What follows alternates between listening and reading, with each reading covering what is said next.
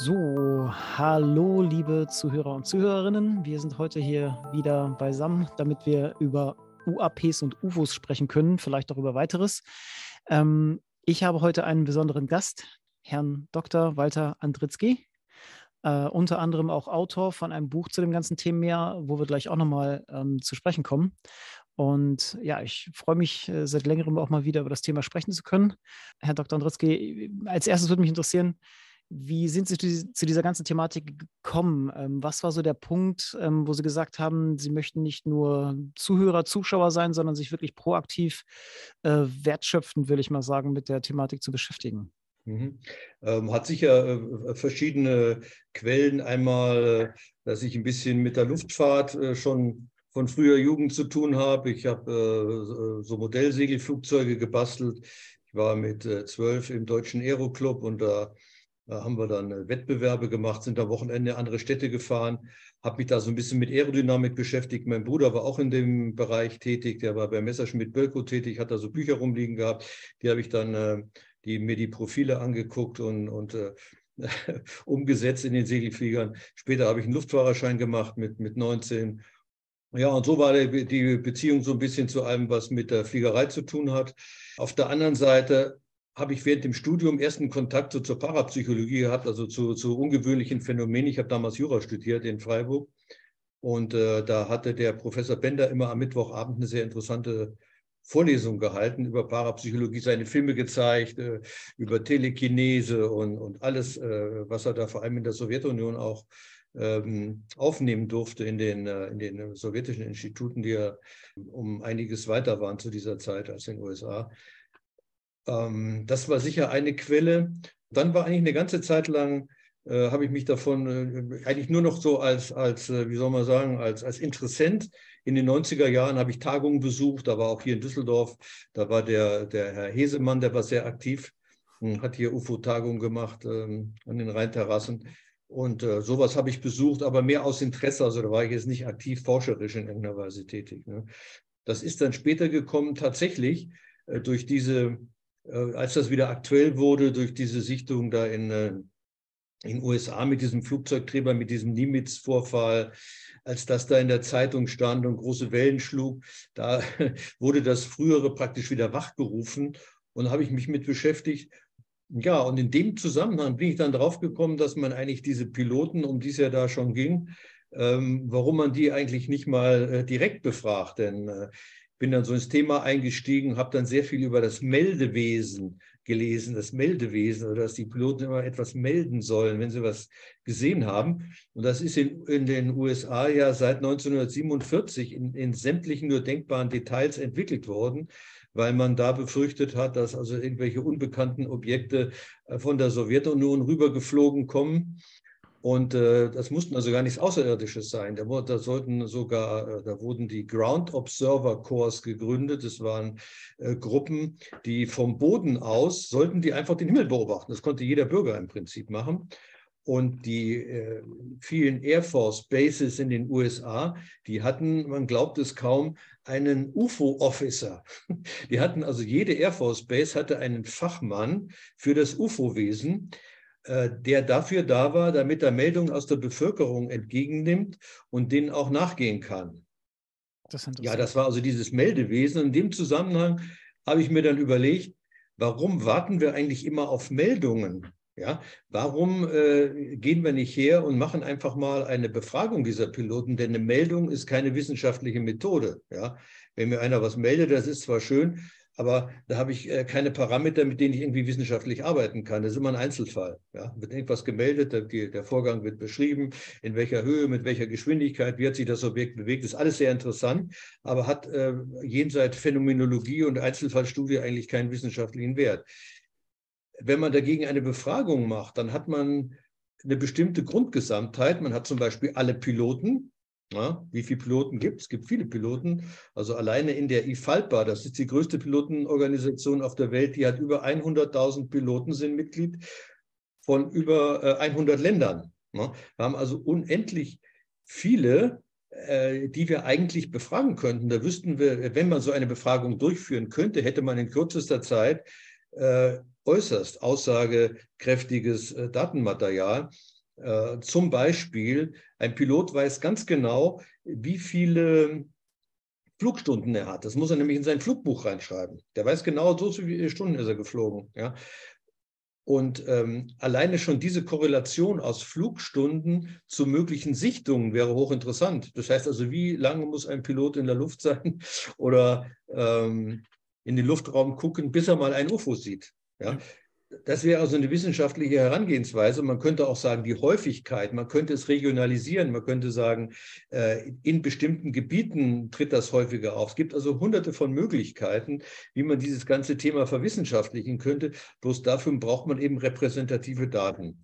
Das war also die Grund, äh, völlig äh, übergeschnappte äh, Grundvorstellung, die ich hatte, weil ich dachte, als Soziologe kann man Leute befragen. Das ist eigentlich nicht allzu schwierig. Man braucht nur einen Zugang. Und das bei den Piloten natürlich das Problem.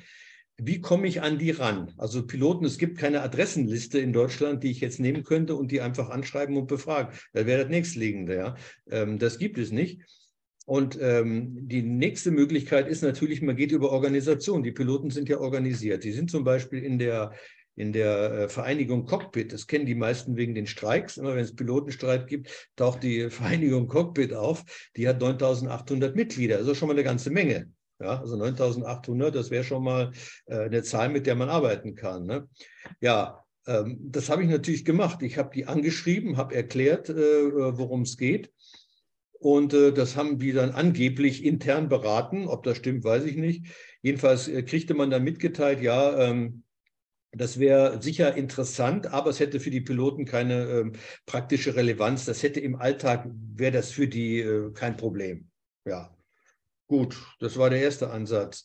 Ähm, was hatte ich noch? Ich hatte noch ein paar andere äh, so Pilotenvereine. Es kam jedenfalls nichts bei raus. Also über diese Vereine, äh, die hatten keine Interesse, sich da ähm, aktiv dran äh, zu, äh, zu, beteiligen. Also ich muss dazu sagen, ich habe mit solchen Befragungen etwas Erfahrung. Ich habe im Jahr äh, 87 die erste große Bürgerinitiativbefragung gemacht. Da ging es auch um 3000 Bürgerinitiativen in Deutschland.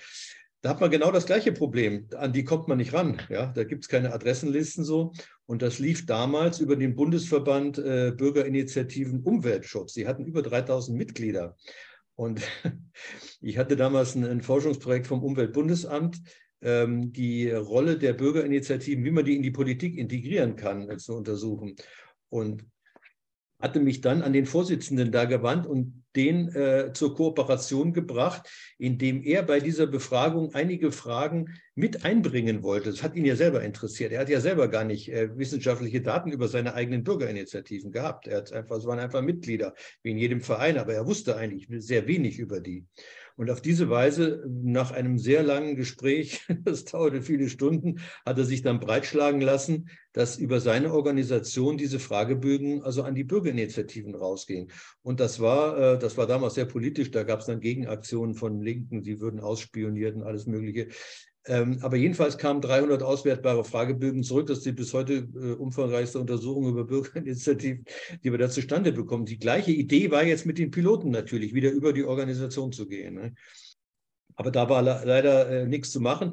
Eine andere Möglichkeit ist natürlich das Luftfahrtbundesamt noch. Dort sind ja alle, äh, jeder, der eine Lizenz hat, äh, ist ja im, um, äh, im Luftfahrtbundesamt äh, registriert. Nur dieses äh, Luftfahrtbundesamt ist also noch weniger interessiert als, das, als die Vereinigung Cockpit, einfach weil es nicht zu ihren Aufgaben gehört. Die sagen, es ist, gehört einfach nicht zu ihren gesetzlich vorgeschriebenen Aufgaben. Die sammeln auch nur Meldungen. Ja? Mhm. Und auch die Meldungen geben sie nicht raus. Es gibt zwei äh, Sammlungen. Das eine ist der sogenannte Europäische Zentralspeicher. Da geben alle Sicherheitsabteilungen von ähm, Luftfahrtämtern aller 27, jetzt sind es ja 28 Mitglieder, geben dort ihre Meldungen rein. Und es gibt den nationalen Speicher, also mhm. alle äh, Meldungen von Unregelmäßigkeiten von Piloten, die werden ja da gespeichert. Ne? Da könnte man Zugriff drauf haben. Der ist auch genau geregelt, dieser Zugriff. Und zwar muss man zu interessierten Kreisen gehören. Das sind aber nur äh, universitäre Forschungsinstitute, für, die sich mit Flugsicherheit äh, beschäftigen und dann Hersteller, also Leute, die irgendwie, wenn was nicht funktioniert, die müssen wissen, wie sie es verändern können. Deshalb dürfen die Einblick haben. Und zu diesen interessierten Kreisen haben wir dann nicht dazugehört. Ich habe dann offiziellen Antrag gestellt, der wurde auch äh, rechtlich anfechtbar beschieden, äh, wie man so schön sagt. Und äh, da hieß es eben, da gehört man nicht dazu, man kriegt keinen Einblick. Nicht? Das wäre natürlich sehr interessant, diese ganzen Ereignisberichte äh, lesen zu können. Ne? Die könnte man mit computermäßig auswerten, dann mit Stichwörtern wäre kein Problem statistisch etc. Ne? Ja. ja, genau. Ähm, noch eine Frage, was ich mich zwischenzeitlich gefragt hatte, ähm, als Sie an diese verschiedenen äh, Instanzen äh, rangetreten sind, ähm, bestand da der Fragebogen schon im Detail und sind Sie mit einem expliziten Fragebogen, den Sie vorlegen konnten, schon an die Person herangetreten? Oder war es erstmal nur, ich würde nein. das gerne machen und der Fragebogen nein, nein, kommt? Da ging es ja nur um die Bereitschaft. Da, da, war kein Fragebogen, gar nichts. Kann auch sein, dass ich ihn damals schon entwickelt hatte. Der ist auch nicht sehr kompliziert, der ist vier, hm. fünf Seiten lang. Ne? Das ist ein Online-Fragebogen. Ja, wie viele Fragen sind das so ganz grob, dass man sich so grob vorstellen oh, kann, was Sie ähm, da erfragen wollten? Das sind so um die 10, 12 Fragen, um die 10, 12 Fragen. Das ist ein Online-Fragebogen. Hat ein Bekannter von mir hat den entwickelt.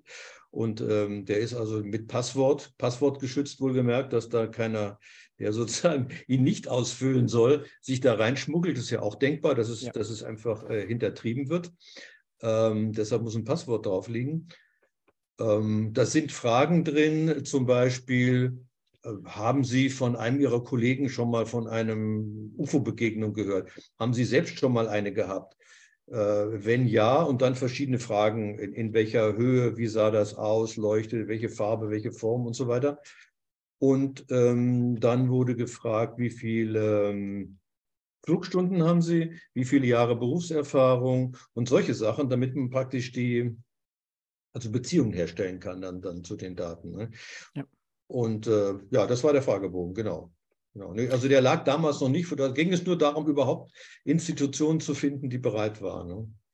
Ja, und nachdem das dann nicht klappte, habe ich gesagt, wie kommst du an die Leute ran? Vielleicht über solche professionellen Portale wie Xing.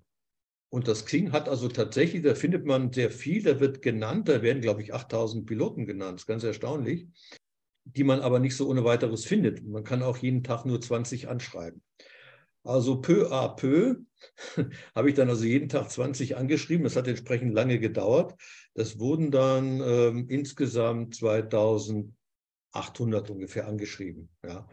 Also eine ziemlich große Zahl. Von denen haben aber dann nur äh, 10, 10 Prozent haben also sozusagen nur, nur geantwortet. Und von denen dann nochmal 14 Prozent haben, haben eine, eine, eine, eine Sichtung gemeldet. Das heißt, von der Grundgesamtheit derer, die den Fragebogen überhaupt geöffnet haben. Das waren 900. Man weiß ja gar nicht, ob die Leute noch registriert sind oder nicht. Also geöffnet heißt, der Fragebogen wurde angeguckt. Ja. Heißt noch nicht, dass er beantwortet wurde. Ne? Also 1,4 Prozent von denen, die ihn äh, dann letztendlich beantwortet haben oder überhaupt eine Antwort geschrieben haben, die haben also eine Sichtung gehabt. Es waren dann 14 Stück insgesamt. Ne? Okay, also von also 2000, 2400 Leuten haben ungefähr 240 ganz grob geantwortet. Ganz Davon grob, waren genau. 14 ja. Sichtungen. Das genau. würde aber schon, nee, 14 Sichtungen oder 14 Prozent? Was sagten Sie? Nee, nee, 14, äh, äh, das kriegen Sie mich selber entschleudern. Entschuldigung. Es waren, glaube ich, es waren, glaube ich, 14 Sichtungen und 1,4 Prozent von denen, die eine Reaktion hatten. Es haben auch viele informell jetzt geschrieben. Die haben äh, also ausführlich dann beschrieben, was sie von UFOs halten und ob sie das für wahrscheinlich halten und, und all diese Sachen. Also die haben gar nicht auf den Fragebogen reagiert, sondern einfach nebenbei was geschrieben. Und äh, 100 haben einen Fragebogen ausgefüllt. Und äh, aber viele auch, weil ich hatte ausdrücklich geschrieben, es sollten auch die antworten, die keine gesehen haben, mhm. weil es ist natürlich genauso interessant zu wissen, wie viele fliegen, wie viele Kilometer ohne eins zu sehen. Exakt. Ja. Das ist auch eine Frage, die ich mich oft schon gestellt habe, weil ich meine, Piloten sind ja gerade die Prädestinierten, weil sie einfach A, sehr viel Zeit in der Luft verbringen und vor allem ja, ja der Job ja auch zumindest ähm, der sein sollte, dass sie ja aufmerksam den Luftraum beobachten. Das ist ja etwas anderes, als wenn ich in einem ähnlichen Gebiet arbeite, aber nur passiv einfach Teilnehmer bin. Aber Piloten ja. sind ja gerade dazu geschult, natürlich aufmerksam zu bleiben, dass wenn ein abnormaler Fall eintritt, sie dann auch bei Autopilotenübernahme dann ja einschreiten können. Mhm. Das habe ich mir auch schon oft gefragt, dass wenn jemand häufige Sichtung hat, muss es eigentlich ja genau diese Gruppe sein. Ja, wie gesagt, habe ich mich oft gefragt, ob da dann eine statistische Aussage, gerade was Flugstunden und dann so ein Quotient. Mhm. Ähm, was wäre jetzt so Ihr Resümee, Ihre, Ihre Einschätzung, wie häufig ja, äh, erwartet jetzt, oder nicht erwartet? Es ist natürlich jetzt, äh, das ist natürlich ein Minimal, man kann auch nicht sagen, es ist eine repräsentative Stichprobe. Das ist eigentlich gar nichts. Es ist einfach eine, eine bisschen größere Zahl, die man hat. Und wenn man das, kann man natürlich mitarbeiten. Wenn man das hochrechnet, dann bin ich drauf gekommen, dass man, also dass äh, zwei Pilotenleben, glaube ich, durchschnittliche Pilotenleben ähm, braucht, um eine UFO-Sichtung zu haben. Also um eine, ja. man liest ja immer wieder, die würden ständig und überall und jeder würde was sehen. Äh, das ist danach, das ist schlichter Quatsch, das stimmt nicht. Ne? Man unterschätzt einfach die Zahl der Flugzeuge und die Zahl der Flugstunden, die jeden Tag in der Luft verbracht werden. Das ist eine so große Zahl, äh, dass die sicher spektakulären UFO-Sichtungen, die wir dann hören, die spektakulär sind. Das ist statistisch gesehen, äh, geht das eben auf ein Prozent oder so. Ne? Das ist also ja. ein sehr, sehr seltener Fall, dass einer wirklich was sieht. Also das hört sich ja erstmal etwas ernüchternd an, aber ich will mal so eine andere, von einer anderen Richtung kommen. Sagen wir mal, es würden permanent 100 UAPs sichtbar, ohne sich verstecken zu wollen, im Luftraum rumfliegen würden rein hypothetisch.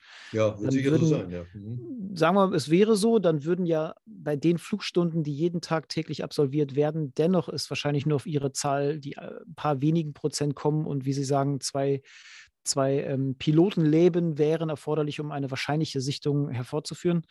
Das, ich meine, man kann das immer so von zwei Seiten betrachten. Erstmal hört die Zahl sich ein bisschen ernüchternd an, dass nicht jeder oder nicht viele etwas sehen. Andersherum, selbst wenn viel Aktivität an UAPs da wären, würden wahrscheinlich dennoch nicht jeder schreien, hier, ich habe da was gesehen. Ne?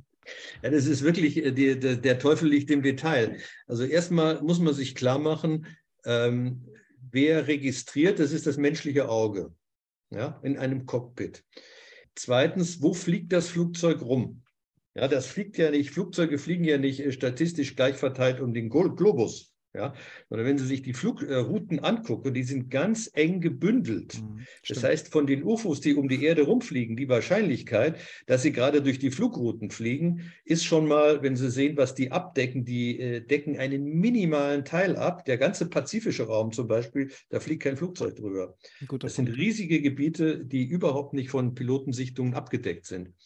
Äh, das ist mal die erste Einschränkung überhaupt, wo ein Flugzeug fliegt, was es sehen kann. Die zweite Einschränkung ist, der Pilot muss äh, überhaupt mehr mal äh, nach außen gucken. Er muss aus dem Cockpit rausgucken. Jetzt denken wir, der sitzt da, schaltet einen Autopilot ein und guckt in der Gegend rum. Dem ist aber nicht so. Ja. Die Piloten sind meistens damit beschäftigt, dass sie Fühlchecks machen oder äh, irgendwelche Schreibarbeiten. Die müssen unendlich viele Schreibarbeiten machen während dem Flug. Und da gibt es auch Untersuchungen zu, die gucken ungefähr 20 bis 30 Prozent im besten Falle, äh, gucken sie überhaupt aus dem Cockpitfenster raus. Ja. Es gibt sehr schöne ähm, Inf äh, Videos, wo so äh, Kameras im Cockpit befestigt sind und da kann man den äh, Piloten begleiten. Und wenn man sich diese Videos anguckt, dann werden Sie sehen, die gucken nicht aus dem Fenster raus. Die sind ständig mit sich selbst beschäftigt, die machen irgendwelche Schreibarbeiten, beobachten die Instrumente, vielleicht gucken ganz selten aus dem Fenster raus. Ja. So, und wenn sie aus dem Fenster rausgucken, heißt das ja noch lange nicht, dass sie, dass sie etwas sehen. Das hängt erstmal ab von den Sichtverhältnissen. Das weiß jeder Passagier, der mal auf 10 Kilometer Höhe aus dem Fenster geschaut hat. Sie haben keine tollen Sichtverhältnisse. Sie, sehen nichts auf 80 Kilometer. Da gibt es Beschreibungen äh, von Pilotensichten, die sind völlig blödsinnig. Sie sehen höchstens auf dieser Höhe ist es dunstig. Da gucken Sie aus dem Fenster raus, da sehen Sie im besten Falle in zehn Kilometern Entfernung und da ist es schon ein kleines Pünktchen. Mhm. Ja, dieses Pünktchen ist genauso groß, wie wenn Sie hier von der Erde nach oben an einem schönen Sommertag ein Flugzeug äh, angucken. Das ist ein kleines Pünktchen. Da sehen Sie gerade noch die Flügel dran. Ja, in zehn Kilometer Entfernung, das ist nicht weit. Zehn Kilometer ist nicht lange. Ja, also die Sicht ist zwar gut und schön da oben, aber auch sehr begrenzt. Einfach weil es nicht glasklare Luft ist, sondern das ist da oben eine, Dunstschicht. Das, das können Sie bei jedem Flug beobachten.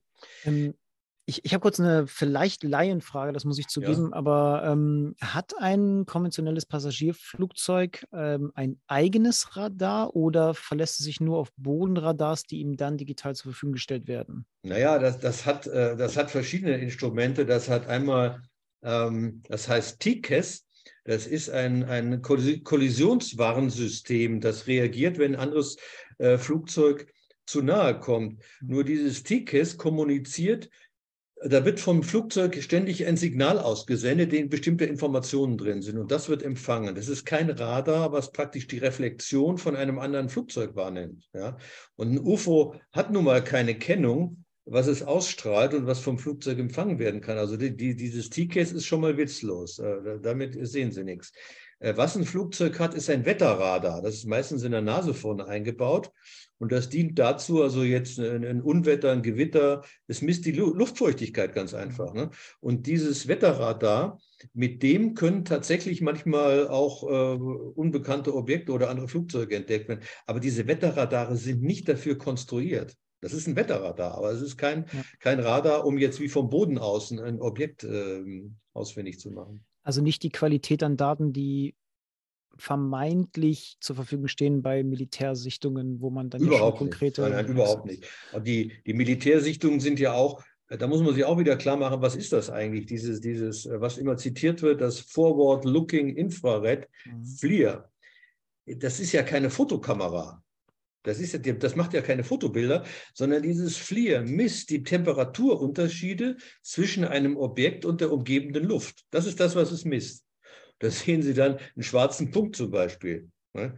Da ist äh, auch keine Form groß zu erkennen, manchmal nur sehr ganz, ganz grob eben. Es ist kein äh, Fotoapparat, es ist nur das misst, ähm, also Temperaturunterschiede, nicht? Das ist das, was das, das, das äh, FLIR misst. Ne? Es gibt dann noch diese, diese, diese Kanonenkameras, also die praktisch dann verfolgen, wenn eine Bombe abgeschmissen wird, wie die ins Ziel fliegt. Äh, das gibt es noch. Aber äh, es gibt keine Rundumkameras. Ein Ergebnis von meiner Studie hier ist ja die Forderung, dass jedes Verkehrsflugzeug mit wenigstens vier äh, Weitwinkel-Außenkameras ausgestattet wird. Gar nicht mal wegen UFOs, das wäre ein Nebeneffekt, sondern aus Flugsicherheitsbegründung. Wenn Sie gucken, die äh, Flugunfälle der letzten zehn Jahre, die sind ganz häufig durch Raketenbeschuss oder ähm, durch Ursachen, die sie mit ihrem ähm, wie heißt die Box, diese Sicherheitsbox, die Blackbox? zeichnet ungefähr, äh, zeige genau diese Box, die zeichnet ungefähr 80 Parameter auf. Die zeichnet auf, welche Flügelstellung, wie der Schubhebel war, äh, lauter solche technischen Parameter, ist aber zur Unfallaufklärung äh, durch äußere Einwirkung völlig ungeeignet. Das, mhm. das wird nicht aufgezeichnet. Ne? Ich sage nur, ich sag nur, wie heißt der Flug MH17? Ja, genau. Exakt. Wo der im Indischen Ozean verschwunden ist, das wüssten wir mit Sicherheit, wenn wir Außenkameras hätten, da könnte man das genau verfolgen. Es ist mir vollkommen unverständlich, dass die äh, Sicherheitsbehörden, die sich ja nur damit beschäftigen, nicht auf diese glorreiche Idee gekommen sind. Ne? Mhm. Das könnte man einmal aufzeichnen, aber man könnte es noch viel einfacher machen, indem diese Kameras einfach den Luftraum filmen und live übertragen werden. Das heißt, könnte jeder, wenn jetzt Ihre Freundin einen äh, Urlaubsflug macht, könnten Sie zu Hause sitzen am Computer und könnten gucken, äh, wie das Flugzeug da um, äh, rumfliegt. Das ist technisch möglich. Ne? Seitdem der Elon Musk seine Satelliten hat. Den, die bieten dieses WLAN in dem Raum an. Vorher ging das technisch nicht. Ne? Genau, die Datenübertragungen sind jetzt auch nicht mehr so immens, weil auch die Komprimierungsverfahren sind, werden auch immer ja. besser. Also ich stimme Ihnen komplett genau. zu. Ich komme so ein bisschen aus dem IT-Bereich. Also ah, ja. mhm. das war vor 10, 15 Jahren vielleicht noch anders, aber mittlerweile absolut, gerade mit den Satelliten-Internetverbindungen, wäre das technisch definitiv möglich. Ist technisch möglich. Ich, ich muss nochmal revidieren. Ich habe jetzt gerade sowas mit MH17 in den Raum geworfen. Ich bin mir nicht mhm. sicher. Ich glaube, man hat den, die Blackbox, glaube ich, nicht gefunden, aber spätestens, wenn man sie finden würde, dann werden genau die Daten ja auch offline jetzt ohne Live-Übertragung werden die natürlich drauf und ich stimme Ihnen komplett zu, ja. dass das sicherlich sehr aufschlussreich wäre. Plus vielleicht den positiven Nebeneffekt, dass man dann natürlich auch UAP Dinge genau. einsehen könnte. Man könnte das ja so ähnlich wie eine Dashcam machen im Auto, die ja nicht permanent genau. drei Programme am Stück aufnehmen muss, sondern sie überschreibt ja. immer wieder die letzten drei Flüge zum Beispiel. Ne? So was könnte man machen. Ganz genau, ganz genau. Das sind ganz einfache Dinge, wo, wo man überhaupt nicht äh, versteht, dass sowas nicht schon längst gemacht Vor allem ist es technisch ja kein Problem, das ist ja nichts Anspruchsvolles. Ja? ja. Das ist eine, eine sehr einfache Lösung. Das ist ja ähnlich wie die, äh, kommen wir vielleicht später noch darauf zu sprechen, auf die ganzen äh, Radar- und, und äh, Kamera, Weltraumaufklärungsgeschichten, äh, Satellitenkameras, was es alles gibt. Die lehnen ja alles auf. Die sind ja nicht dafür gebaut, um UFOs aufzunehmen. Das UFO ist ein Nebeneffekt. Ne? Und man kann sie eben so kalibrieren oder so einstellen, dass es solche äh, Objekte eben nicht ausgefiltert werden, sondern dass man so, da, da hätte man eine wunderbare UFO-Detektion rund um den Globus. Also das ist technisch überhaupt kein Problem. Ne? Wir leben ja in einem Zeitalter, es geht jetzt ja gerade ganz aktuell durch alle Medien, KI-Analysesysteme und was da nicht alles mit KI möglich ist und dass eine KI ein abnormal sich bewegendes Objekt von anderen rausklassifiziert und filtert ja. und aufnimmt oder was auch immer. Ich meine, über den Punkt sind wir lange hinweg. Ähm, das ist eigentlich das Einfachste und ähm, da gibt es ja auch Projekte mit dem Avi Löb, mit dem Hakan Kajal in Würzburg, die versuchen ja genau das, meines Erachtens, ja. mhm. größtenteils stationär auf dem Boden. Ah, okay, Hakan Kajal, glaube ich, auch mhm. Richtung kleinere Satelliten, die er dann, glaube ich, ähm, ja in die Atmosphäre werfen will. Aber ich stimme genau. komplett zu. Wir haben ja etliche bestehende Ressourcen ja. an mhm. Satelliten, die ja genau diese Sensoren haben, die man einfach nur, ich will nicht sagen zweckentfremden, aber einfach erweitern könnte. Ne? So ist es, so ist es. Also es gibt Satelliten ohne Ende und äh, zurzeit wird ja geplant eben hatten wir schon am Anfang angesprochen, äh, eine Überwachungszone bis zum Mondorbit. Das muss man sich mal vorstellen. Also früher war es äh, die geostationär, das heißt 36.000 Kilometer über der Erde. Da sind äh, viele Spionagesatelliten stationiert, die nach unten fotografieren und die schon ähm, also eben sehr scharfe, äh, sehr scharfe Bilder machen. Und im Leo, also 4, 5, 600 Kilometer, fliegen ja riesige Schwärme rum von Maxa Technologies. Also alles, was wir hier bei Google Earth zum Beispiel sehen, ist von Maxa aber viele andere Konstellationen auch noch von Planet Labs und von Ice Eye und wie sie alle heißen, die machen gestochen scharfe Bilder. Nicht? Also das sind Auflösungen von 20, 30 Zentimeter. Das hatten früher die Spionagesatelliten gerade mal. Das ist heute der Standard von kommerziellen Satelliten. Also da können wir alles im Luftraum zwischen Satellit und Erde beobachten. Das sind schon mal 400 Kilometer. Die ganzen Apparate, die auf der Erde stehen, halte ich unter uns gesagt, für völlig sinnlos. Ja? Wenn man da so eine Kuppel aufs Dach stellt vom, von der Harvard University oder in Würzburg, erstmal kacken da die Flügel, äh, Vögel drauf, dann sind die schnell beschlagen. Äh, das ist vollkommen sinnlos. Da fliegt alles Mögliche rum, aber da wird sich kein UFO drüber platzieren, dass man da irgendwas äh, scharfes Foto durch so eine Kamera äh, erzeugt bekommt. Es gibt ja auch diese wirklich sinnvolle Systeme, sind die, die mit, äh, die mit elektromagnetischen äh, Einflüssen arbeiten. Da gibt es dieses MADA-Projekt äh, von dem Fran Rich ähm, von NICAP. Und äh, das ist sicher eine sehr sinnvolle Sache weil die schlagen an, wenn sie eine Magnetfeldänderung haben. Und dann können sie rausgehen aus der Tür, können ihre Kamera nehmen und können dann gucken, ob was passiert. Das ist sicher sinnvoll. Also nicht, ja. dass, der, dass das Initial nicht durch Optik, äh, durch eine normale ja. Kamera optischerweise genau. kommt, sondern durch andere ähm, Ganz genau. Also nur dann, wenn wirklich was passiert, guckt man genau hin und dann sieht man auch was. Aber irgendwelche, äh, den Himmel dazu scannen und dann zu gucken, dann die Insekten rauszufiltern, mhm. Das halte ich für, ist zwar eine schöne Fleißarbeit, aber da wird nichts mehr rauskommen. Ja. ja. Kennen Sie ähm, jetzt aus Interesse, weil ich mit den Kollegen gesprochen hatte, kennen Sie sky360.org, also sky360.org, kennen Sie die? Ja, ich habe die Homepage mal gesehen, da gibt es zwei hm. so Projekte, die Sky 360 und noch ein anderes. Ja. Die genau. machen ja so ein Netzwerk, also wo, wo, diese Kameras überall verteilt sind. Ja. ja. Muss man sehen, muss man sehen, ob was bei rauskommt. Ja. ja. Genau, weil die hatten wir auch mal im Gespräch, ähm, der Daniel und ich. Ähm, da hatten wir den Richard, der, die sitzen in Österreich, zumindest, also der, die, die, in, das Initial kommt aus Österreich, das ist mittlerweile ein globales Projekt. Und ähm, ja, die gehen, glaube ich, primär schon auf Optik. Die haben dann aber A, einmal eine bewegliche Kamera, die dann einem vermeintlichen Objekt hinterher verfolgen kann. Aber mhm. diese, diese Hauptschaltzentrale kann alle möglichen Sensoren, wie zum Beispiel auch Magnetfelder oder theoretisch sogar Gravitations- Messsensoren anschließen. Also das Initial, wann so ein Gerät anspringt, könnte alles Mögliche sein. Deswegen, ich fand das Projekt auch sehr interessant. Mhm. Da passiert jetzt in letzter Zeit auch einiges und da hatten wir auch nochmal vor, die, die nächsten Wochen, Monate nochmal mit denen ins Gespräch ja. zu gehen. Mhm. Sicher interessant. Ja, wir hatten bei MUFON auch ein Mitglied, was so ein Projekt hat oder das Gerät auch mal vorgestellt hat. Da sieht man tatsächlich dann, äh, das ist so nicht Infrarot, doch, ich glaube, es ist Infrarot, weiß nicht mehr genau, wie es funktioniert, aber das äh, trackt dann auch äh, Objekte, die dann oben rumfliegen, der kann es dann nachverfolgen, ja. Es geht nur leider wieder über das übliche Lichtpünktchen äh, meistens nicht hinaus. Das ist immer das Tragische. Daran, ja. Ja, genau, bei Sky 360 ist ja doch der Umstand, dass sie haben einmal eine detektierende 180-Grad-Kamera und dann eine ähm, wirklich eine Zoom-Kamera mit ungefähr 600 Millimeter, also schon, was ist das, ungefähr 40, 50-fach Zoom, die dann beweglich ist. Ne? Also sie also, hat schon mhm. so detektieren, Ah, nur ja. zum Gucken, ist da was? Und wenn ja, dann geht eine zweite Kamera mit einem großen Zoom so. und ich sag mal 4K volle Auflösung ja. soll dann hinterhergehen, damit oh. man eine richtige Nahaufnahme macht. Das hört sich gut ähm, an. Genau, und das ist so ein bisschen der Unterschied gegen, ich bin komplett bei Ihnen, diese 180-Grad-Kamera ist ja, je weiter der Winkel, desto kleiner das Objektiv im Ausschnitt und das ist vergebens. Also da erkennt man gar nichts, außer wie die, wieder die üblichen 12 Pixel, wo dann jeder überlegt, was es sein könnte und da bin ich komplett bei Ihnen. Absolut. Ne? Es gibt ja auch diese, diese Fly-Eye-Kameras, die macht die, die ESA, baut die zurzeit auf, in, glaube das erste in Italien. Das sind dann, glaube ich, 16 äh, Kameras, die werden wie ein Fliegenauge. Ein Fliegenauge besteht ja aus Facetten mhm. und die machen praktisch für jede Facette eine Kamera ne? und können auch so einen großen Himmelsabschnitt abdecken, aber eben scharf.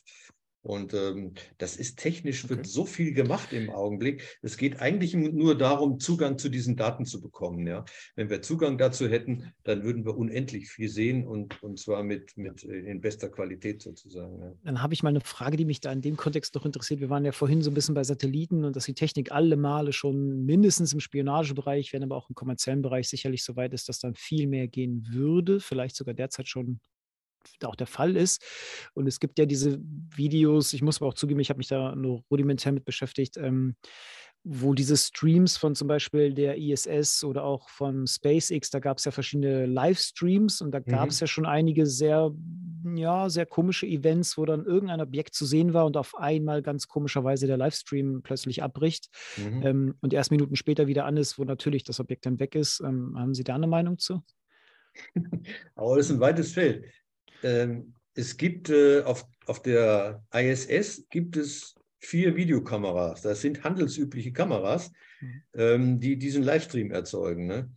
Und ähm, da würde man natürlich jetzt etwas sehen, was, sagen wir mal, in ein paar Kilometern von der ISS vorbeifliegt. Das würde man da prächtig sehen. Ne?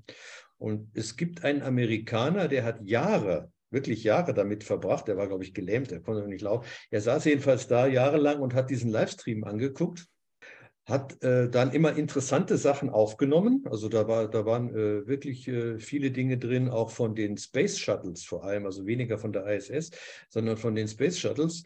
Ähm, und wenn das interessant wurde, da flogen zum Beispiel so kleine Geräte, das waren wie Tiere, die haben sich bewegt wie Tiere, also nicht linear, sondern die schwänzelten dann rum, zum Beispiel an so äh, Seilen, die von Satelliten ähm, Satelliten haben manchmal so 30, 40 Kilometer lange Seile und die sollen über das Magnetfeld der Erde Elektrizität erzeugen. Nennt okay. sich Tether, die Tether der Satelliten. Und an diesen Seilen flitzten diese Objekte rauf und runter. Und wenn da interessant oder auch äh, zu Gewittern hin, wenn man die Erde von oben sieht und eine, eine Wolkenbedeckung, da sieht man zu Blitzen, da wird es hell, ja, und da sausten die dann hin, weil sie irgendwie sich damit Elektrizität wohl, äh, die, die als Energieversorgung brauchen. Und da hat er sehr, hat er sehr gute ähm, äh, Videofilme zusammengestellt. Und da hat er erzählt, dass immer dann ab, da wurde dann abgibt, da wurde dann verpixelt. Sobald sowas auftauchte, wurde der Livestream verpixelt und wie Sie sagen, da wurde dann abgeschaltet und unterbrochen und dann so. Aber er hat da einige interessante Sachen. Haben Sie denn den Namen vielleicht von dem Kollegen? Das würde ich unglaublich gerne mal ähm, suchen, oh. nochmal auffinden. Wenn ich das ich, finden würde im Nachgang, dann würde ich das Müsste ich ihn jetzt ja. wirklich raussuchen. Ja, ich habe jetzt, ich habe dieses, äh, dieses Pilotenbuch hier gerade etwas erweitert. Das hat seinen Umfang verdoppelt mittlerweile. Da habe ich den äh, drin. Ich weiß ihn leider jetzt nicht auswendig Augenblick. Kein Problem, aber dass wir da vielleicht in Kontakt bleiben für den Nachgang. Ich, ja, kein Problem. Genau, wenn wir das haben, dann würde ich das bei dem Posten dieses Videos dann in die Videobeschreibung machen, weil ich finde ja. das persönlich gerade sehr interessant. Auf jeden Fall. Ne? Und mhm. äh, weil Sie sagen SpaceX, ähm, die, seitdem diese Columbia kaputt gegangen ist, diese, diese Columbia-Fähre, ähm, da war ja eine Kachel defekt und dadurch ist die beim Wiedereintritt, äh, ist das halt da geschmolzen auseinandergefallen. Ja? Um das zu vermeiden, hat man an den, ähm, an den Boostern hat man Kameras angebaut, damit man sieht, ob beim Start diese, diese Fläche, diese Keramikkachen in irgendeiner Weise beschädigt werden. Und, und diese Kameras, äh, die haben auch einiges aufgenommen. Und jetzt wird es noch interessanter, bei SpaceX, die äh, starten ja alle paar Tage, da sind an den Boostern auch Außenkameras dran. Äh, wenn Sie den Livestream angucken beim Start, wird da manchmal draufgeschaltet. Da sehen Sie praktisch die Rakete und gucken noch unten auf die Erde und sehen so einen kleinen Himmelsausschnitt auch dabei. Also der, der ist sehr schön zu sehen. Und ich habe mal eine Aufnahme genommen, da sieht man, wie so Teile wegfliegen. Das hätten also auch kleine UFOs sein können. Die sind gestochen scharf. Äh, von diesen Kameras wird das alles aufgezeichnet, was um die Rakete rum passiert. Aber jetzt kommt der Hammer. Es ist nicht etwa SpaceX, was diese Kameras steuert, sondern das ist die National äh, irgendeine Administration. Und wenn da was drauf ist, können die diese Außenkameras der SpaceX abschalten. Also die brauchen eine Genehmigung dafür. Das fand ich hochinteressant, dass ja. SpaceX nicht mal äh, sozusagen Herr im eigenen Haus ist, sondern sobald, das nennt sich Erdfernerkundung, das ist der Fachbegriff, sobald es um Erdfernerkundung geht, ist sofort der Staat dabei. Wenn Sie von zu weit auf die Erde genau drauf gucken, brauchen Sie Genehmigung für. Es ist wirklich also, ein sehr interessanter Punkt. Mit hoher Auflösung, mit schlechter Auflösung nicht. Aber es ist auch bei Satelliten. Es gibt äh, also bestimmte Erderkundungssatelliten, brauchen eben diese Genehmigung, sobald sie eine bestimmte Auflösung haben.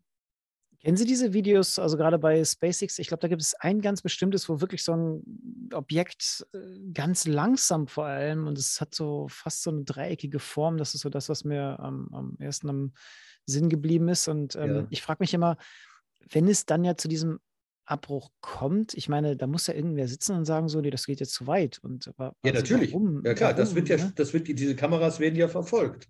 Ne? Die werden kontrolliert sozusagen. Und wenn da was ist, dann können, können die abgeschaltet werden. Oder SpaceX wird dann verpflichtet, die abzuschalten. Also ich habe mal so einen Passus drüber gelesen, wie das, das ist genau geregelt jedenfalls. Mhm. Ja, weil die vielleicht auch zu Spionagezwecken dann verwendet werden können oder so.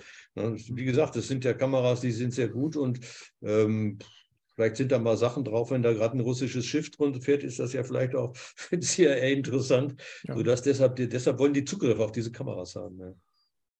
Ich frage mich nur dann, so ein bisschen als Gegenfrage, warum machen die dann überhaupt Livestreams? Also ich meine, das müssten die ja nicht machen. Ähm, also wenn es da wirklich regelmäßig was zu sehen ist, was dann wieder zu reglementieren gilt, dann ist ja die Frage, warum bieten die das überhaupt erst an? Ich meine, sie können ja, es ja auch versetzt machen, so eine Stunde ja, das, später oder so. Das ist ja das Besondere sozusagen. SpaceX ist ja eine kommerzielle Firma. Das ist ja also keine Staatsfirma, es ist kein Geheimdienstgesache, sondern das ist einfach ein Wirtschaftsunternehmen, was Profit machen will. Und SpaceX ist ja die einzigen, das haben Sie auch selber mal erklärt, die legen alle, die wollen eben alles offenlegen. Die wollen in der, die wollen in der Bevölkerung populär sein, weil sie ja die Sachen verkaufen.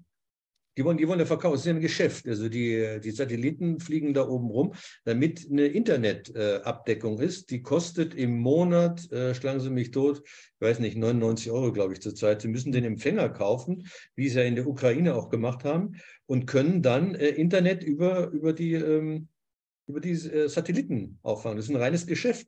Und um das Ganze in der Bevölkerung populär zu machen, zeigen sie halt die ganzen Raketenstarts in allen Details. Das gehört mit dazu. Das ist praktisch eine, eine Public Relation äh, Geschichte. Ne? Das sieht ja attraktiv aus, wenn man dann so eine, wenn man diese ganzen Aufnahmen sieht. Ne? Das ist der Hintergrund davon.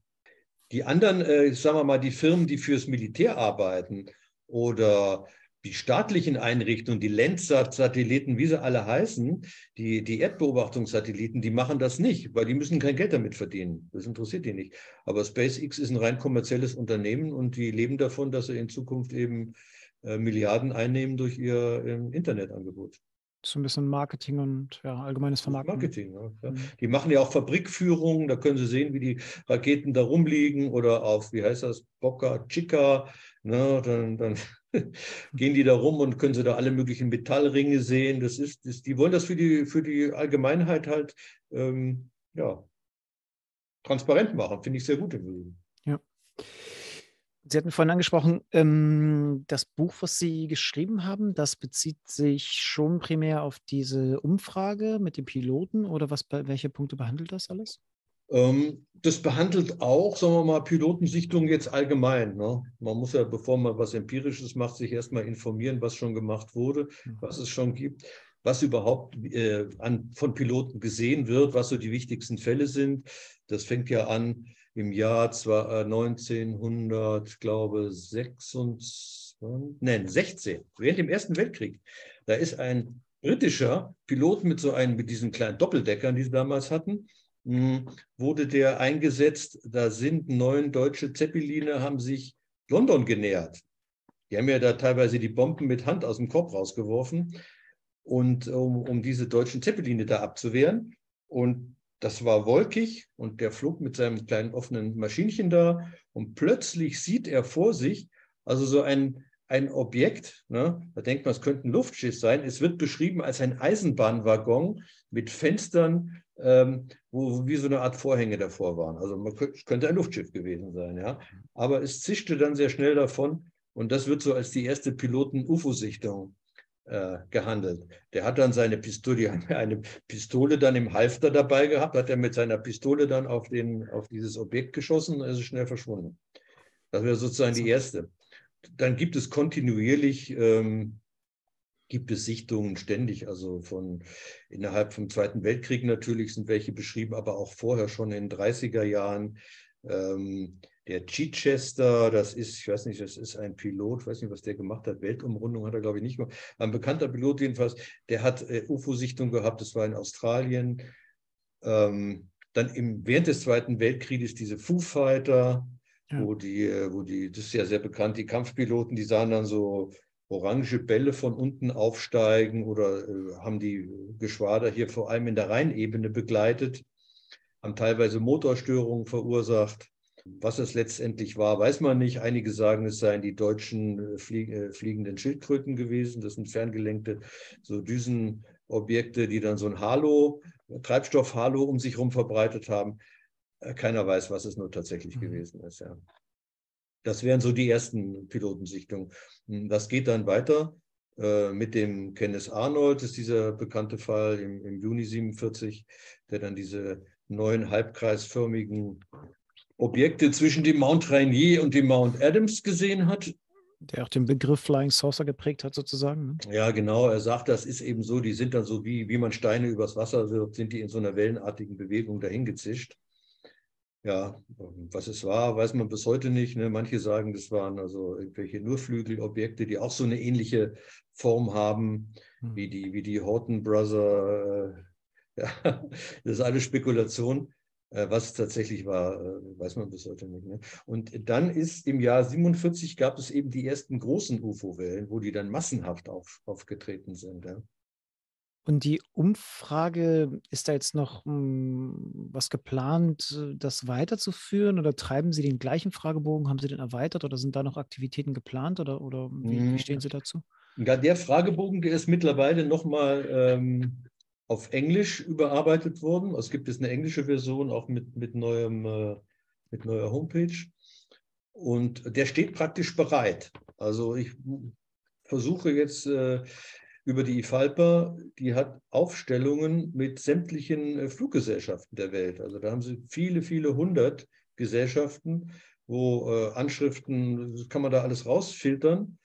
Und äh, ich will noch mal versuchen, an einige dieser Gesellschaften, vor allem in Entwicklungsländern, ich glaube, dass die nicht so ähm, dieses, dieses äh, durchbürokratisierte UFO-Hysterie haben, wie sie bei uns in den USA herrscht, dass man da vielleicht bei kleineren Gesellschaften Verständnis für weckt, es ist ja auch, es bereitet denen ja auch kein Problem. Es ist ja im Grunde genommen nur, dass ähm, die in ihrer Zeitschrift oder Homepage darauf hinweisen. Es macht ja. dieser Gesellschaft keine Arbeit, aber sie, kommen, sie würde Erkenntnisse kostenlos geliefert bekommen, ähnlich wie damals bei den Bürgerinitiativen, wo ich am Anfang gesagt habe, äh, was für sie ja vielleicht auch interessant wäre. Und da könnte ich ja. mir vorstellen, dass man die eine oder andere dafür gewinnt, dass er halt mal ihre Pilot irgendwie informiert, ne? dass, dass man da nochmal Zugriff drauf hat. Nochmal. Ja. ja. Ähm, jetzt war ja im, glaube ich, Juni, 21. Juni 2021 war ja die äh, erste Anhörung in den USA vom Kongress, ähm, wo ja verschiedene hm, ja, Personen befragt wurden, ja. ja offiziell Fragen beantwortet werden mussten. Dann gab es ja noch die zweite hinterher und meines Erachtens nach der zweiten kam ja dann die äh, auch Verpflichtung für, ich glaube, sogar alle staatlichen amtlichen Angestellten des Staates der USA die Aussage, alles, was in diese Kategorie UAP, sprich außergewöhnliche Flugobjekte, zu zählen ist, ist auf einem bestimmten Meldeweg zu melden. Ähm, genau. Jetzt, mhm. jetzt mal USA außen vor, an die Daten wird man nicht rankommen, aber haben Sie das Gefühl, dass mit dieser Aussage USA und dem Medienecho, was da hinterher ging, dass da auch bezüglich ähm, äh, ja, allgemeiner öffentlicher Flugverkehr und den Fluggesellschaften so eine höhere Offenheit und Interesse sich irgendwie erzeugt hat? Gute Frage. Kann, kann ich wirklich überhaupt nicht sagen, weil aus diesen Gesellschaften dringt nichts nach außen. Wir haben ja keine Äußerung von irgendeinem Vorsitzenden von der Lufthansa oder von irgendeiner Fluggesellschaft, der dazu Stellung nimmt. Äh, was man hört, sind diese Militärfälle. Nicht? Aber der gesamte Zivilverkehr, von denen hört man 0,0, überhaupt nichts, gar nichts. Ja? Also ich habe noch keine einzige Zeile in der Presse gelesen, dass jetzt der, der, der äh, Vorstandschef von United irgendwas über UFOs erzählt hätte oder so. Ja? Ähm, da kann ich überhaupt nichts sehen. Nein, es ist schon, es ist wirklich sehr erstaunlich, weil das wäre eine sogenannte Querschnittsaufgabe. Also Aufgaben in der Politik, die quer durch die Ministerien gehen, sind Querschnittsaufgaben. Das heißt, jeder muss äh, dazu beitragen. Und es ist im Grunde genommen, es ist unvorstellbar fast. Ja? ja. Also müssten äh, Hunderttausende von Meldungen dann eingehen von, von all den Behördenmitarbeitern, die da mal was gesehen haben. Ja. Also ich denke, Deutschland ist insgesamt auch nach diesen 2017er Jahren jetzt, ähm, ich meine, das ist jetzt ja auch schon bald sechs Jahre her, ich, ich denke, es ist ein bisschen mehr im allgemeinen Umfeld angekommen. Also jetzt ich so zum Beispiel aus dem Privatbereich, wenn man das Thema anspricht, ich glaube, es ist nicht mehr so die Scheu davor wie vielleicht noch vor 15 Jahren. Ja. Ähm, also Tendenz schon steigend, aber dennoch glaube ich schon, dass wir in Deutschland da noch ziemlich hinterherhinken. Ähm, aber man muss ja einfach sagen, losgelöst davon, was dieses Phänomen betrifft, wenn es existent ist, und jeder, der sich mehr damit beschäftigt, wird das wohl akzeptieren, dann hat es das Potenzial, das wichtigste Thema der Menschheit zu werden. Also das mag ich oft ja. immer gern betonen. Und in dem Kontext finde ich es auch unglaublich, dass da, obwohl jetzt so ein bisschen das Eis gebrochen ist, dann nicht jetzt die Welle losgetreten ist, die sich, glaube ich, auch viele UFO-Enthusiasten da, glaube ich, von erhofft haben. Ja. Hm, aber ich denke, je öfters und häufiger und qualitativer man darüber spricht, desto mehr mag das vielleicht auch ins Rollen kommen. Deswegen, wir hatten im Vorgespräch ja kurz über ähm, Südamerika gesprochen, weil natürlich dieses Argument, naja, die lassen sich ja nur in den USA blicken, die vermeintlichen UFOs. Das Argument ist ja absolut äh, nicht korrekt. Also ja, wenn man sich mehr damit beschäftigt, dann sieht man, dass es definitiv nicht nur in den USA der Fall. In Südamerika gibt es auch ähm, viele Sichtungen, auch äh, große Datenbanken, auch in Brasilien gab es ja auch eine eigene Anhörung. Ja. Ähm, ich, ich glaube, da kennen, kennen Sie auch ein paar Fälle oder kennen Sie auch ein paar, ein paar ja. Daten zu, oder? Mhm. Ähm, vielleicht zur ersten Frage, weil die ist auch, auch sehr interessant. Da würde sich alles ändern. Da glaube ich ehrlich gesagt nicht. Äh, als Soziologe gibt es keine Welt und es gibt keine Menschen, sondern es gibt äh, Arbeiter, es gibt Reiche, es gibt Arme, es gibt Junge, es gibt Alte. Ja. Sie kennen doch, verstehen Sie Spaß. Ja. Die haben eine tolle Sendung gemacht. Und zwar haben die simuliert, auf einer Wiese landet ein UFO. Das haben sie so reinrauschen lassen mit einem Feuerstrahl und dann rings Nebel ringsrum. Und dann haben sie die, die Spaziergänger gefilmt die sich dann langsam dem Objekt genähert haben, wo dann eine Klappe aufging und dann tauchte so ein mit silbernem Anzug äh, angezogenes Männlein auf und es ist ein Mordsspaß, wie die dann äh, kommunizieren mit dem Außerirdischen. Ja? Also ähm, das ist ein Medienthema. Es ist ein Medienthema, was den Menschen aufoktroyiert werden wird. Ja. Äh, ich glaube, den meisten wird es nicht besonders interessieren. Wenn Sie sich mal vorstellen, es ist Abend und die Tagesschau sagt, ähm, in den USA ist jetzt äh, irgendwo ein UFO gelandet und äh, die Polizei hat mit drei Außerirdischen Kontakt aufgenommen und die haben auf der Polizeistation zu essen bekommen. So, ähm, das würde man interessiert wahrnehmen. Man wird sich darüber unterhalten. Äh, das, was soll da passieren? Ja, der, der geht am nächsten Tag wieder zur Arbeit, genauso wie vorher. Vielleicht erzählt das einem Arbeitskollegen. Vielleicht werden jetzt äh, der Papst eine Äußerung machen, wie die göttliche Schöpfung jetzt man sieht. Der liebe Gott hat auch andere geschaffen, ja, auch woanders gibt es das. Ähm, also diese große Umwälzung, von der da immer die Rede ist, die kann ich nicht mehr im Ansatz sehen. Ja. Es wird medial sicher aufgeblasen werden, es wird überall äh, besprochen werden und so weiter. Aber die Menschen selber äh, werden ihren äh, Tätigkeiten nachgehen, so wie immer. Und äh, ich wüsste nicht, wie das Leben dadurch jetzt äh, groß beeinflusst werden soll. Das ist eine rein mentale Geschichte. Eine also neue Entdeckung, stimme, eine sensationelle Entdeckung. Ich stimme, also es ist sensationell, aber genau wie Sie sagen, es gibt sicherlich auch andere sensationelle Erkenntnisse, die bereits stattgefunden haben, auch belegt sind, wo sich genauso nichts ähm, geändert hat. Also sagen wir mal, wir würden jetzt Wasser auf dem Mars finden oder Leben auf dem Mars. Ja, das ändert hier genau nichts. Da bin ich komplett bei Ihnen. Die, die Frage ist ja nur, ob das Thema so in diesem Spektrum bleibt. Also ist es einfach nur etwas Informelles oder sind Außerirdische, sind gelandet, die haben ein paar Sachen gemacht und sind wieder abgehauen. Das ist ja das eine. Die Frage ist ja, ähm, ob, wenn sie da sind und nicht diesen Planeten eingenommen haben, was sie wahrscheinlich, was sie, wenn sie so technologisch voraus sind, wahrscheinlich auch tun könnten, dann ist ja die Frage, gibt es einen anderen Grund oder haben wir einen anderen Bezug zu denen oder ein, sie einen Bezug zu uns, den wir bisher vielleicht noch gar nicht in Erwägung gezogen haben? Also es könnte ja wirklich unsere Position, Stellung und Wichtigkeit im Gesamtkontext Universum ja vielleicht auch anders darstellen lassen. Und ähm, das ist halt so die Frage, vielleicht sind wir ja. ja irgendwas für die oder vielleicht erfüllen wir sogar einen Zweck für die oder vielleicht hat es ja auch einen Grund, dass die uns bisher hier nicht platt gemacht haben und diesen Planeten eingenommen haben. Die Frage finde ich das, auch spannend. Ja, das wäre Ergebnis einer Entwicklung, kann das natürlich sein, das ist ganz mhm. klar. Das kann Ergebnis einer Entwicklung sein. Nicht? Also wenn dann, äh, was weiß ich, die sind halt nicht nur gelandet und äh, essen sich voll und hauen wieder ab, sondern äh, bleiben jetzt hier und treten im US-Kongress, steht dann ein kleiner Grauer äh, am Rednerpult und erzählt denen irgendwas, Ne? Das ist ja was ganz anderes. Dann kommt eine Entwicklung in Gange und in, im Rahmen so einer Entwicklung kann natürlich sich alles Mögliche entwickeln. Das ist, das ist völlig klar. Kann ja sein, dass wir eine leckere Speise für sie sehen, das wissen wir ja alles nicht. Das wissen wir alles nicht. Das ist alles eine pure Spekulation. Ja.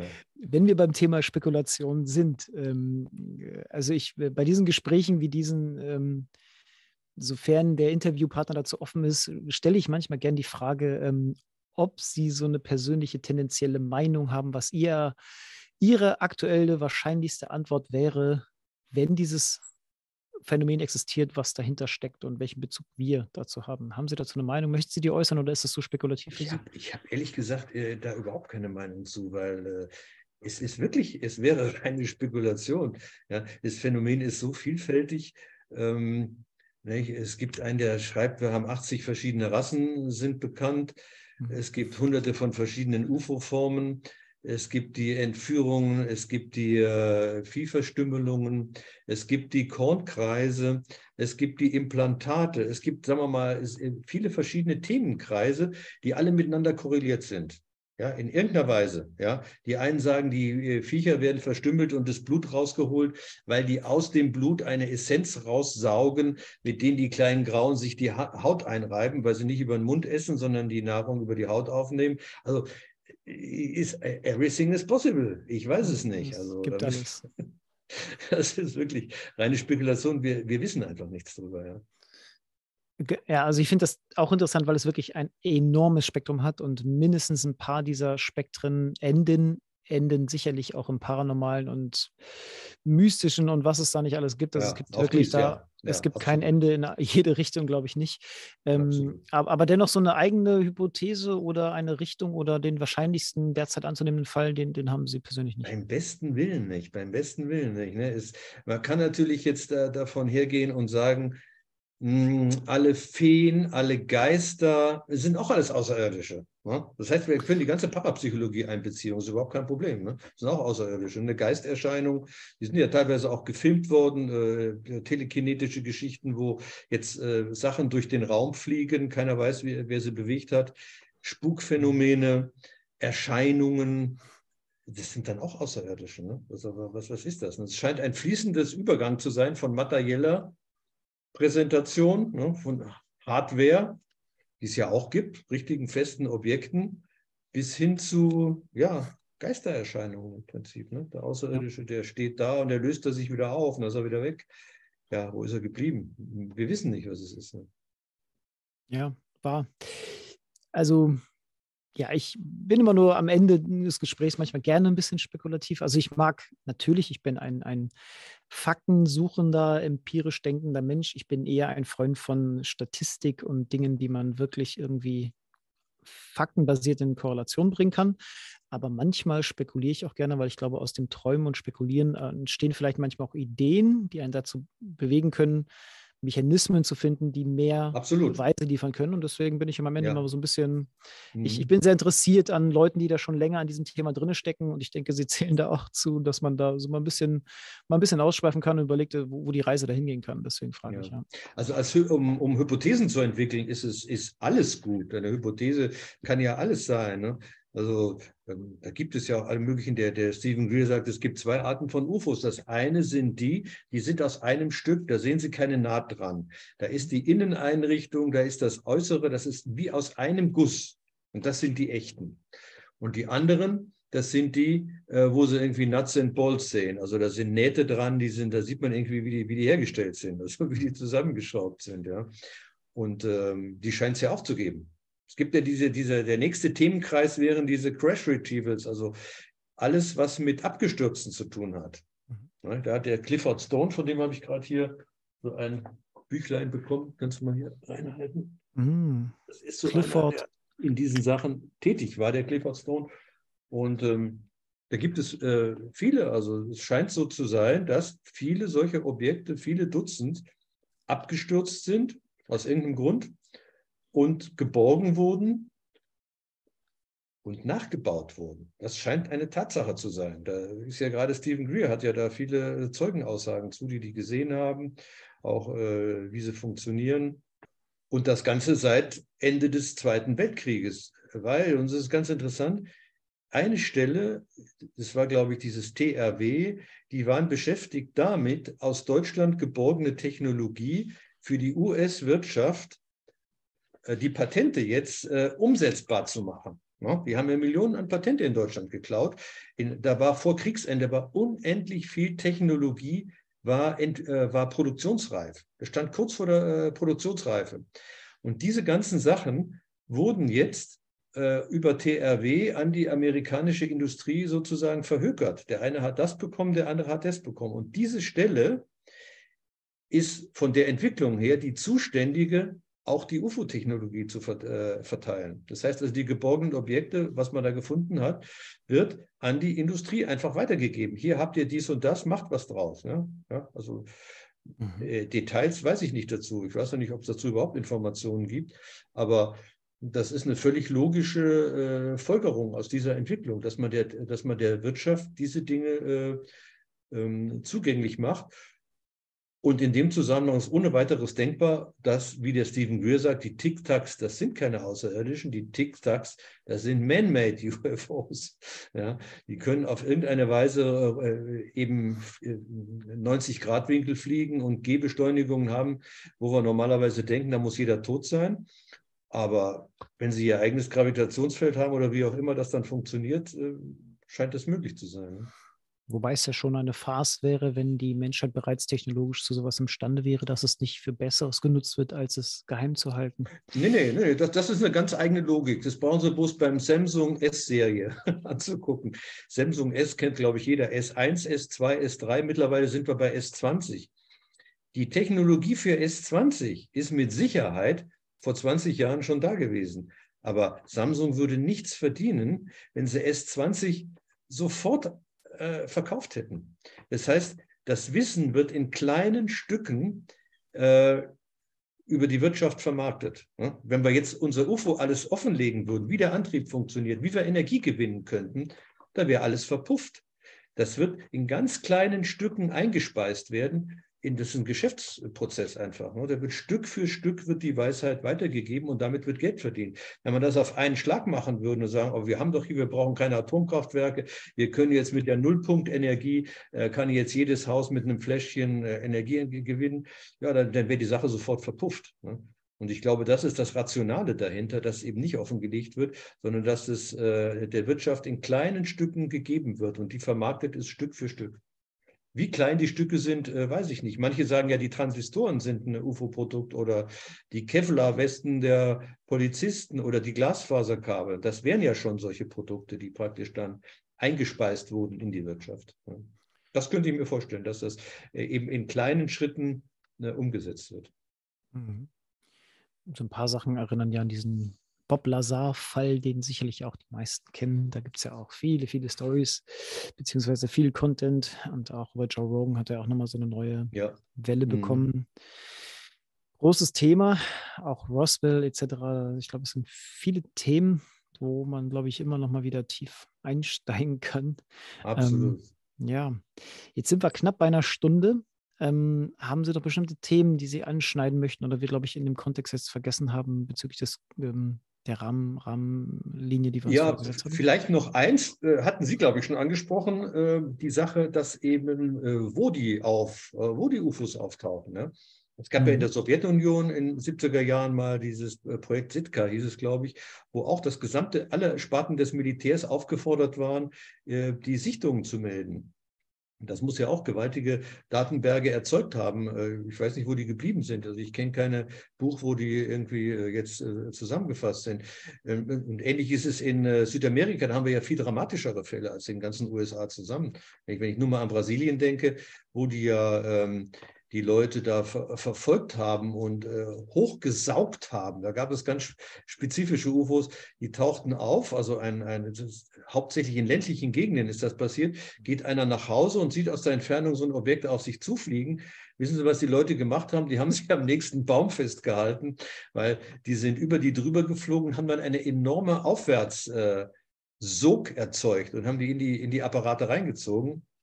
Und da gab es auch äh, bizarre Fälle, dass äh, man in die Geräte reingucken kann. Geht also eine Bodenklappe auf und dann sieht er, wie da drinnen äh, zwei Militärs also so angezogen sind, den Eindruck von Militärangehörigen machen, die vor so einem, vor so einem Bedienungspanel sitzen. Und dann rasseln Ketten runter. Die versuchten, die Leute mit Ketten da reinzuziehen. Also wirklich abs, äh, abstruse Fälle, wo man auch den Eindruck hat, ähm, dass das nicht unbedingt Außerirdische sein wollen, sondern dass da irgendein Spiel gespielt wird, ähm, man weiß nicht, was es ist, ja. Das ist sehr strange, ja. Ja, ich war jetzt gerade in Argentinien, da ist es auch sehr, äh, ja, da gibt es sehr, sehr viele UFO-Gruppen, äh, viel mehr als hier. Mhm. Unendlich viele Talkrunden, so wie äh, Robert Fleischer oder so wie bei Ihnen auch hier, gibt es Dutzende von Kanälen, die sich detailliert mit beschäftigen. Es gibt Hotspots, wenn Sie da eine Woche sind und die Nächte opfern, werden sie mit Sicherheit halt irgendetwas sehen. Also es ist ganz konzentrierte Punkte, wo da äh, solche Phänomene auftauchen. Sind allerdings meistens nur Lichter, muss man dazu sagen. Es sind mhm. jetzt keine, keine tollen Geräte, sondern es werden Lichter gesehen. Die sausen am Himmel rum, die gehen teilweise in die Erde rein, kommen aus der Erde raus. Aber das ist da eine, sehen Sie, äh, fast alle paar Tage kommt in, im Fernsehen irgendein Bericht über die Sachen. Da fällt mir sofort ein, den Gerhard Gröschel, den müssten wir mal nach Argentinien schicken, dass der seine Geräte da aufstellen kann. Oder Sky 360, dass wir da mal ein paar schicke Aufnahmen absolut, kriegen. Absolut, also da, da hätte er gut was zu tun, ja, besonders eben an diesen Hotspots, ja. Ja, ja das frage ich mich öfters, wenn so Hotspots sind. Dann ist es eigentlich prädestiniert, solche Geräte, die sowas automatisch aufnehmen können, visuell, dass sie da installiert werden. Aber es gibt ja auch zumindest Mund gesagt, ähm, Phänomene, dass sobald man eine Kamera aufstellt, dann auf einmal nichts mehr passiert. Das gibt es ja auch. Ja, ja, das ne? gibt es auch. Ne? Aber es ist in Argentinien nicht der Fall. Also die, da gibt es Gruppen, die sind technisch sehr gut ausgerüstet übrigens. Okay. Ne? Eine, das nennt sich die Guardianes del Cielo Guayano. Das ist eine Gruppe, die ist in der Nähe von Mendoza. Wir haben äh, tolle Ausstattung mit, mit allen möglichen Arten von Kameras und Infrarot und was weiß ich alles. Und die stellen ähm, viele Videos ins Netz und die sind von guter Qualität. Also da sieht man wirklich äh, ähm, eigenartige Objekte mit allen möglichen Flugbewegungen da. Das würde ich bitte auch nochmal festhalten, dass Sie mir da auch nochmal im Nachgang was zu schicken, weil ich würde gerne das Thema von vorhin und das jetzt gerade eben würde ich wirklich ja. im Nachgang nochmal in die Videobeschreibung verlinken. Weil wer da interessiert ist, kann natürlich im Nachhinein dann nochmal weiter recherchieren und gucken, was es da auch medial zu gibt. Ne? Ja, absolut. absolut. Spannende Themen. Es passiert viel ich glaube, nach 2017 so langsam, auch wenn es langsam ist, aber ich denke dennoch stetig, ähm, ja, wird das auch medial etwas nüchterner, rationaler und nicht mehr so lächerlich betrachtet, auch wenn, wie gesagt, mhm. Deutschland ein bisschen hinterher ist. Aber ich bin guter Dinge und ja, ja bin auch froh, dass man dann wirklich mal so, solche Gesprächsformate wie diese hier auch öffentlich in guten Ton, in guter Qualität dann ähm, durchführen kann. Und ich bin gespannt, was da in den nächsten Jahren noch passiert. Wird sehr spannend bleiben, ja. Ich hoffe, es, äh, der Drive bleibt. Ich befürchte, er bleibt nicht. äh, und äh, die Sache wird eher, geht unter Kontrolle. Das ganze große Überschrift ist, glaube ich, Kontrolle des Phänomens. Ja?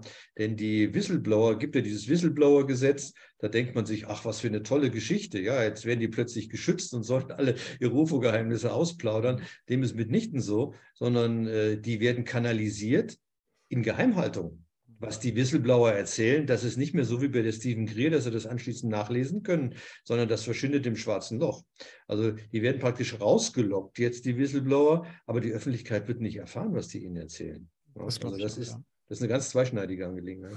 Das hatte ich auch in anderen Gesprächen im Podcast schon mal gesagt, dass ich mit der ganzen Informationsfreiheitsgeschichte bezüglich Staaten sehr skeptisch gegenüberstehe und ich die einzige Chance sehe in Privatprojekten, die sehr gut vernetzt sind und gucken, dass sie sich genau unabhängig machen von genau diesen Dingen. Und deswegen bin ich auch wie gerade eben interessiert an solchen Dingen wie das in ähm, Brasilien, Argentinien, was Sie sagten, aber auch so Projekte wie Sky 360, äh, Gerhard Gröschel und andere ja. Dinge, die da versuchen, mhm. in Privat ähm, Sachen auf die Beine zu stellen. Auch die Sache in Harvard mit dem Avi Löb, ich finde das löblich, witziges Wortspiel. Ähm, aber ähm, ich bin auch skeptisch, dass wenn er den Fall aller Fälle aufnehmen sollte, letzten Endes kriegt er sein Geld aus Staateshand, dann ist auch frag fraglich, wie was oder wie viel wir davon dann erfahren werden. Deswegen, ich bin, wenn, dann guter Dinge bei privaten Projekten. Ja, es bleibt spannend, kann man sagen. Ja. Herr Dr. Andritzky, vielen Dank. Wir sind jetzt knapp bei einer Stunde. Ich fand es spannend. Ich hoffe, die Zuhörer und Zuhörerinnen auch. Und ja, ich freue mich nochmal auf die Links, die Sie mir im Nachhinein, wenn es geht, dann nochmal zukommen lassen, die ich hier verlinken ja. wollen würde. Und dann bedanke ich mich viel, vielmals für Ihre Zeit. Und ja, ich danke Ihnen auch für die Möglichkeit, nochmal alles zu äh, ventilieren und äh, zu reflektieren. Ja. Sehr gerne. Vielen Dank. Alles Gute. Ja, danke noch. Dankeschön.